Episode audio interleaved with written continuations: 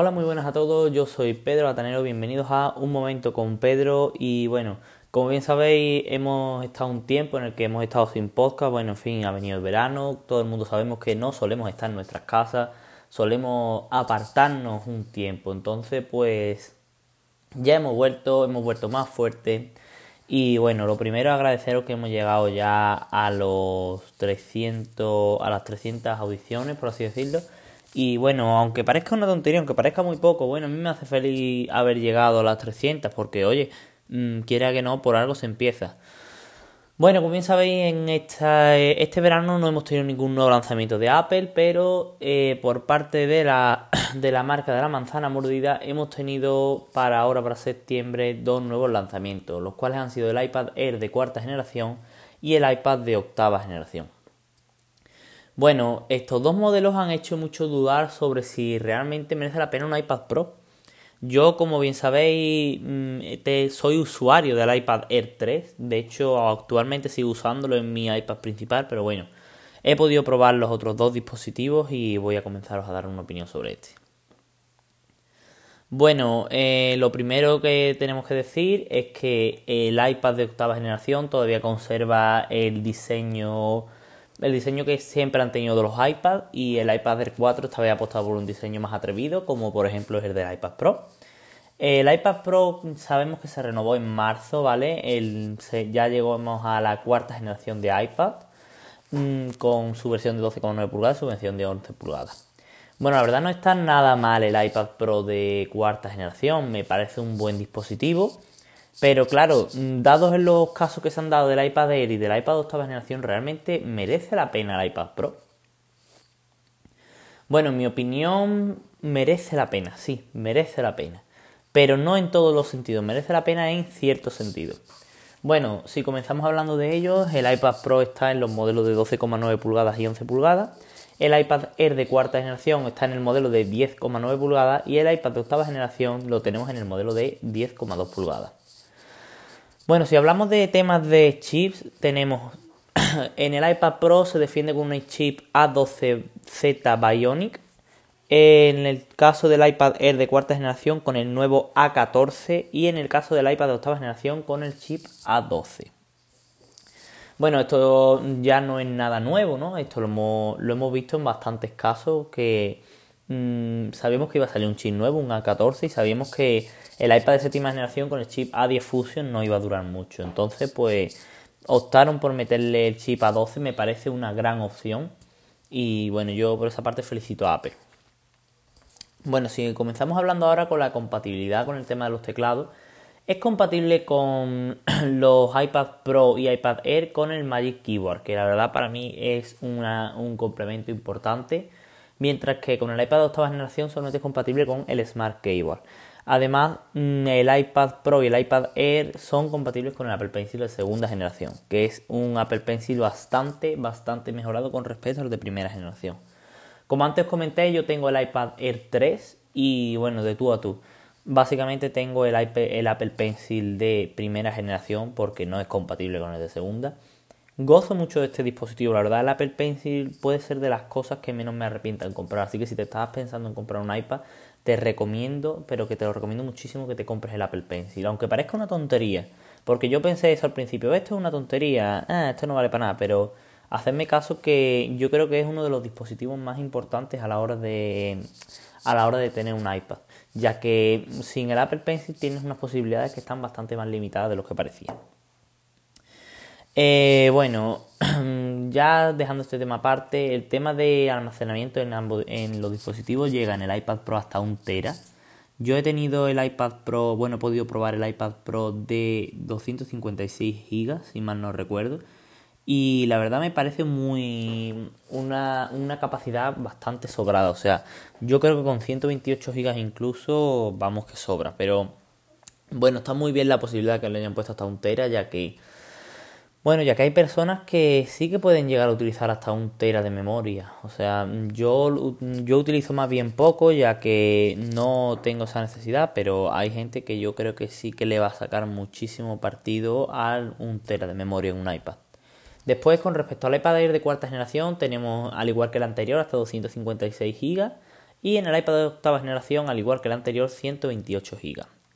Bueno, eh, con respecto a temas de cámaras, tenemos, como bien sabéis, el iPad Pro ahora cuenta con un nuevo módulo de cámara, con un gran angular de 12 megapíxeles y un ultra gran angular de 10 megapíxeles. Mientras que en el iPad Air contamos con un gran angular de 12 megapíxeles y en el iPad de octava generación, tristemente, la verdad, seguimos contando con el gran angular de 8 megapíxeles.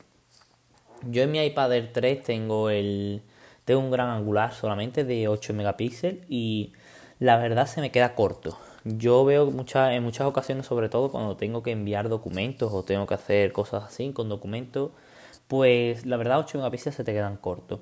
¿Se ven bien? Sí, pero mm, bueno, no es lo mismo enviar un, documento en alta calidad que no. También cabe decir que normalmente las personas que tenemos iPad solemos tener un iPhone. Entonces muchas de las veces pues cogemos, echamos la foto con el iPhone y lo enviamos por AirDrop, que no tarda nada, y pues lo enviamos con mayor calidad. Pero bueno, eso también es verdad que va un poco para gusto los colores, ya que pues hay gente que dice, no, esto no importa, va arriba, va abajo, pero yo de primera mano la verdad noto que sí que es importante una cámara en el iPad. Después, sobre todo hablando del iPad Pro de 12,9 pulgadas, tenemos el LiDAR. El LiDAR, sinceramente, yo lo he probado y no le saco utilidad. Entiendo que sí que habrá personas para que el, iPad, para que el LiDAR sea muy útil, pero yo creo que mm, desde mi punto de vista no, no es de gran utilidad. El LiDAR yo sinceramente lo he probado sobre todo con la aplicación de IKEA y poco más. Y la verdad pues funciona bien, ¿sabe? Es capaz de medir bien el espacio creo y no sé, creo que, creo que está muy optimizado, pero creo por parte de Apple que no era el momento de dar el salto al LiDAR. De todas formas lo comentaremos un poco más adelante. Bueno, eh, con respecto al tema de conectores, el iPad Air 4 ya pasa al conector USB-C. Yo aún mantengo el que es Lightning. Y no me va mal con el Lightning. Es verdad que la velocidad de carga es un poco más lenta que con USB-C. Pero bueno, no. La verdad, yo cargo el iPad sobre todo por las noches. Solo aguanto la batería del iPad más o menos unos 2-3 días y lo cargo por las noches. Entonces no he notado ese problema a la hora de cargar. Es verdad que sí que alguna vez que otra, pues que tú sabes que no tengo batería, pues cojo, me voy, lo pongo a cargar un momento y es verdad que carga muy lento en el caso de mi iPad. En el caso del iPad de octava generación también es muy lento cargando, pero sin embargo en el caso del iPad Air de cuarta generación y del iPad Pro no es tan lento como parece. Yo desde mi punto de vista han cargado bastante rápido y la verdad es que yo estoy muy contento con el iPad Air de cuarta generación. De hecho, tal vez eh, actualmente, como bien sabéis, el iPad Air 3 tiene la 12 Bionic. Pues tal vez me compre el iPad Air 4 simplemente por eso, por la velocidad de carga y por el chip A14, por el USB-C, etcétera. Bueno, si pasamos a hablar de precio, aquí sí que vamos a hablar de lo que os comenté del LiDAR. Bueno, el iPad de octava generación parte de los 379 euros hasta los 619 euros en su versión Wi-Fi más celular con 128 GB. El iPad Air de cuarta generación parte de los 649 euros hasta los 959 euros en su versión Wi-Fi más celular de 256 GB. Cabe decir que la versión Wi-Fi 32 GB del iPad de octava generación vale 379 y la versión Wi-Fi de 64 GB del iPad Air de cuarta generación vale 649. Bueno, en el iPad Pro partimos del Wi-Fi 128 GB, ya no parte de 64 GB, sino que parte de 128, lo cual me parece un avance, desde los 1099 euros. Eh, desde mi punto de vista, esto sería el iPad de 12,9 pulgadas. El iPad de 11 pulgadas es un poco más barato, si mal no recuerdo, vale 899. Desde mi punto de vista es un precio excesivo. ¿Por qué? Porque yo creo que deberían de haber sacado, mm, como han hecho con los iPhones, la versión Pro y la versión normal del iPhone 11 y del iPhone 12 actual, que está iPhone 12, iPhone 12 Pro. Entonces yo creo que dentro del iPad Pro deberían de haber puesto un iPad Pro con LiDAR y un iPad Pro sin LiDAR. ¿Por qué? Porque el LiDAR no es una tecnología que actualmente esté muy avanzada. Entonces, ¿qué pasa?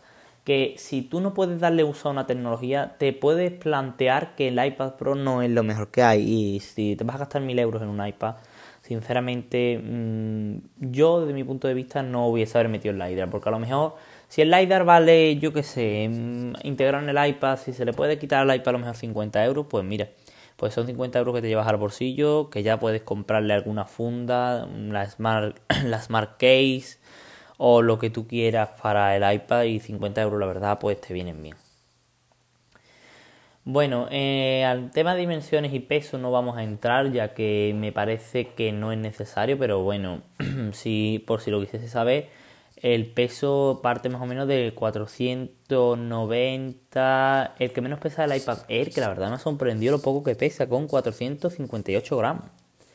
Mm, eso también es verdad que mm, tened en cuenta que no hay mucha diferencia, entonces, pero sí que se nota que es un iPad muy ligero, por algo se llama iPad Air. Pues la verdad es que se nota que es un iPad muy ligero y además es un iPad muy cómodo. Vale, mm, si pasamos a la pantalla, hablamos de que en las tres tenemos una pantalla Light Retina y los tamaños tendríamos el de octava generación de 10,2 pulgadas, el Air de cuarta generación de 10,9 y el Pro de 12,9 pulgadas y de 11. De 10,9 a 11 pulgadas se nota, la verdad. Yo esas 0,1 pulgadas no es que la haya echado de menos, pero sí que teniendo los dos modelos, habiendo probado los dos dispositivos, se nota que el iPad Air de 10,9 pulgadas es un poco un poco más gordito, por así decirlo, con respecto a los marcos que el iPad de que el iPad Pro de 11, la verdad. Se nota. No es un cambio que te vaya a cambiar la vida, pero sí se nota.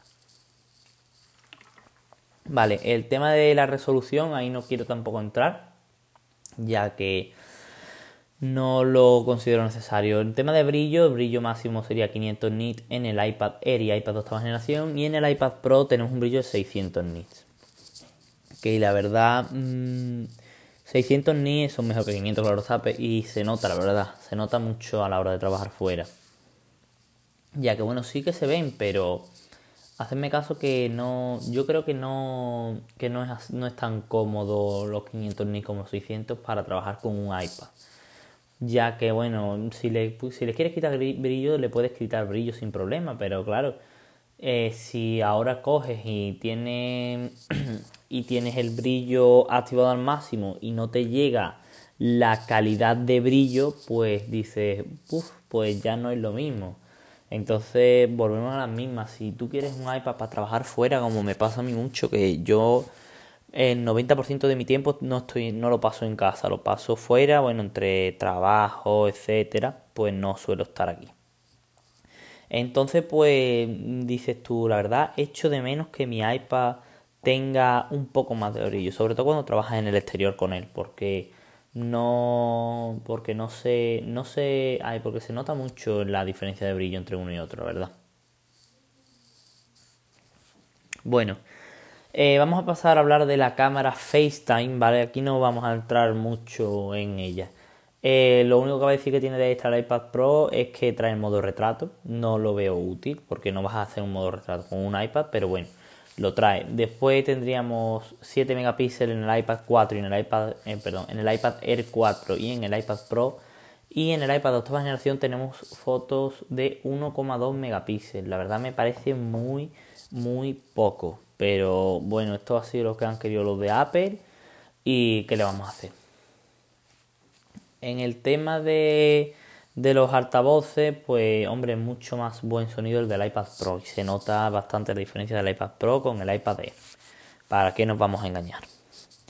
Después contamos con Touch ID en el iPad Air y en el iPad de octava generación y pues en el iPad Pro contamos con Face ID. Mm, ¿Qué os recomiendo? Si yo tuviese que elegir entre uno de los dos, la verdad utilizaría Touch ID. ¿Por qué? Pues básicamente porque cuando estás con el iPad, con la cara, muchas veces el iPad lo sueles utilizar de noche, el iPad. Bueno, el iPad tiene funciones, por así decirlo, que, por ejemplo, en el iPhone, en el, iPhone, el Face ID es. Mm, yo lo veo esencial, por ejemplo, en un iPhone. A pesar de que no tengo un iPhone con Face ID, pues yo considero que el iPhone con Face ID es esencial.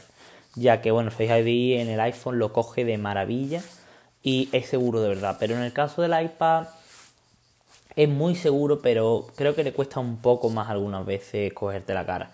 Y además, pues muchas veces mm, yo me, se ha dado el caso en el que pues voy a encender el iPad y estoy en la, en la cama y yo pues le doy al botón del iPad y se enciende sin problema. ¿Qué pasa? Que con el, con el iPad Pro pues no lo tengo no lo tengo desbloqueado, tengo que cogerlo y mirarlo. Entonces, por eso no me no me agrada en un iPad. Sin embargo, es lo que os digo, en un iPhone os lo recomiendo mucho más que en un iPad, por ejemplo. Eh, respecto a los dos tipos de Touch ID que hemos encontrado en este año, mm, me gusta mucho más el del iPad Air. Debido a que, bueno, es un Touch ID con la misma seguridad. O sea, el Touch ID tiene la misma seguridad del iPad Air que del iPad de octava generación. Y bueno, eh, funciona muy bien el del iPad Air, muy bien. sí que es verdad que, que habría echado de menos el Touch ID tal vez en la pantalla debido a que, bueno, yo mi iPad muy pocas veces lo enciendo con el botón, entonces pues tal vez haya echado de menos eso. Es una cosa con la que mm, algunas veces pues dices, parece una tontería, pero no es tanto una tontería. Eh, bueno, con respecto a Siri, Siri tenemos en, las tres, en los tres dispositivos, como bien sabemos, y tenemos iPad OS 14, eh, asegurándose de que se va a actualizar por bastante, bastante tiempo, ya que, bueno, iPad OS pues, salió iPadOS 13 y fue compatible con hasta el iPad Air 2, si mal no recuerdo, desde el iPad Air 2 y el iPad Mini 3, o sea que imaginarse si puede llegar a ser muy compatible.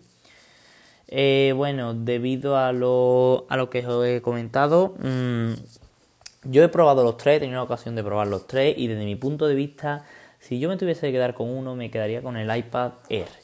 Porque, bueno, no tiene un precio excesivamente caro. El iPad Pro lo ve un precio excesivamente caro. Ve un chip muy bueno, pero que a la práctica no se nota. Mm, es verdad que, bueno, la tecnología ProMotion de la pantalla, que eso se me ha olvidado comentar, lo que el iPad Pro tenía tecnología ProMotion. La verdad, eh, se nota bastante que en el iPad Pro tenemos la tecnología ProMotion, pero yo no la veo tan necesaria. Es verdad que deberían de haberla metido en el iPad Air, que la he hecho de menos en el iPad Air, pues sí, pero la tecnología promotion que tiene, que tiene el iPad Pro no la veo completamente necesaria como para dudar entre comprarme el iPad Pro y el iPad Air.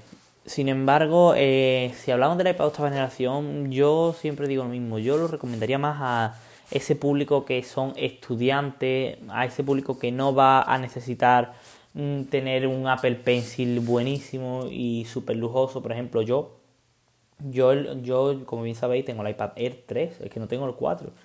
Y la verdad, yo no necesito más que el Apple Pencil de primera generación. Es verdad que, hombre, de segunda generación mucho mejor, pero el de primera generación, la verdad, está muy bien. Entonces, si sois un público normal, si no, si no gustan los enreos, si solamente queréis el iPad para ver contenidos y poco más, eh, tal vez algún garabato, no, no muchas complicaciones con el iPad, pues os recomiendo el iPad de octava generación. Sin embargo, si ya, si ya pensáis en un más futuro, si veis el iPad como algo que queréis tener por muchos años, que os dé mucho futuro, pues ahí sí que os recomiendo el iPad Air de cuarta generación debido a que tiene el chip A14 y bueno, pues va a funcionaros de lujo. Yo creo que es el iPad que recomendaría al 80% del público. cuando tal vez el iPad de octava generación se lo recomiende al 15% o 17%. Eh, si hablamos del iPad Pro de 12,9 pulgadas de cuarta generación o el iPad Pro de 11 pulgadas, aquí no lo recomiendo tanto, la verdad. El iPad Pro, eh, después de lo que han hecho con el iPad Air, creo que el iPad Pro no, no tiene la importancia que se merece. Creo que el iPad Pro necesita una renovación ya en 2021 debido a que, bueno, a que han dejado el iPad Pro muy atrás con este nuevo iPad Air. Y tal vez pues con esto haya cambiado un poco el concepto del iPad Pro.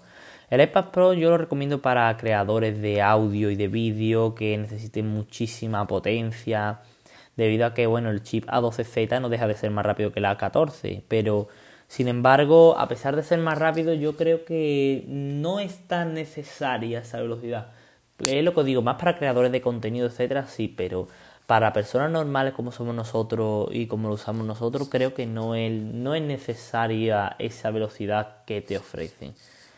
Eh, bueno, ya el iPad mini no lo quería meter aquí, la verdad, porque el iPad mini sí que necesita una renovación y la necesita ya. Yo el iPad mini tal vez sea el iPad que menos recomiende debido a que, bueno, a las características que tiene, no son actualmente recomendables. Eh, yo recomendaría el iPad mini en 2019, pues cuando fuésemos a pasar 2020, pues ahí sí que os recomendaría el iPad mini, pero visto lo visto y como está el iPad mini, yo os recomiendo muchísimo más el iPad. el iPad normal que por menos dinero incluso es un iPad mucho más mucho más potente la verdad pero bueno, eh, ya esto es decisión vuestra.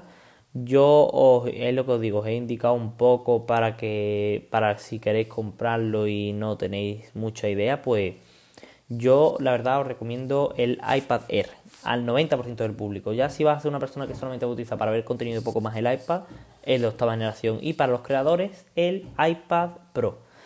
Eh, si estamos hablando ya de un iPad tal vez renovado, vamos a hablar así, ¿vale? Mm, de, quiero, quiero deciros que si vais a comprarse por lo que fuese un iPad renovado, por el motivo que fuese, no os recomiendo ni el de séptima generación ni el de sexta. Bueno, el de sexta, si lo encontráis a buen precio, la verdad lo recomiendo está más que el de séptima. Pero bueno, eso es para gusto. Eh, también os recomiendo, si podéis verlo, mm, el iPad Pro de 10,5 pulgadas, que no es un mal iPad.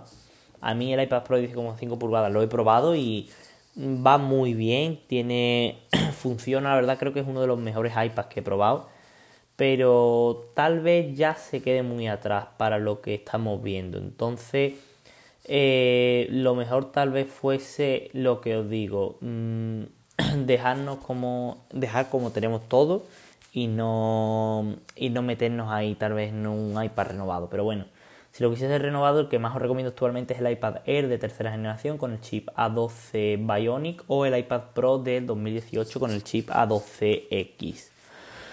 Mm, si nos metemos en chip, el tema de los Pro, ¿vale? Voy a. Aquí voy a meter todos los iPad Pro, ¿vale? Mm, desde el chip A9X y A10X Fusion, pues bueno, si tenéis un iPad Pro de 10,5 pulgadas, todavía lo podéis aguantar más. Pero si tenéis de 9,7 pulgadas, la verdad os recomiendo ya que lo cambiéis debido a que el chip A9X es el mismo chip que, por ejemplo, traía el iPhone 6S, que era el A9, y ya es un chip que está desfasado, que no llegará a iPadOS 15. O sea que yo recomiendo sinceramente que ya si tenéis un iPad de ese tipo, que lo jubiléis y ya, digamos, le digáis adiós a este dispositivo.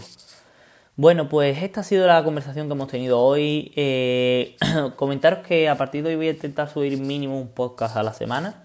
En este fin de semana subiré un par de ellos o incluso tres si me da tiempo a subir uno por día. Sé que han habido muchas novedades en Apple, sé que han habido novedades con los iPhone, con los AirPods y con muchos otros dispositivos nuevos que han salido. Y bueno, espero que os haya gustado, que os haya servido de ayuda y nos vemos en el próximo, en el próximo podcast. Hasta otro amigos.